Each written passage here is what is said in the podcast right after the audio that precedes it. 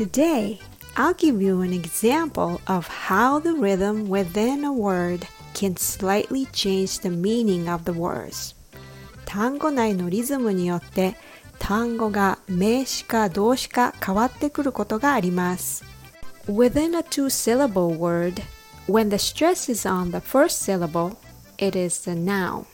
名詞 The rhythm goes tada.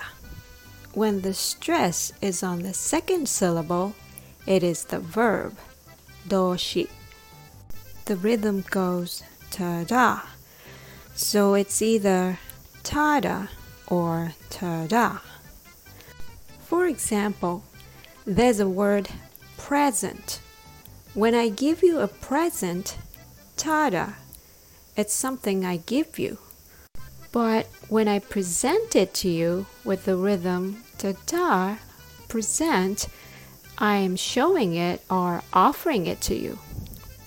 Present, present, da tada present, present, da da. Then there's record. Record, ta da. It's a document with past information on it, but you can record the record, meaning you store the information. Record, da da. I hope you're still with me.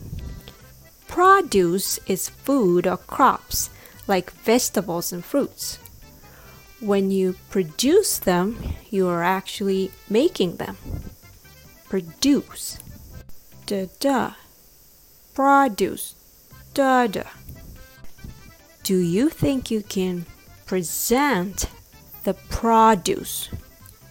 Can you record the present?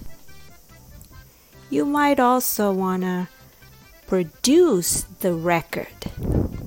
Remember, you can't present the record, but you can certainly present the record.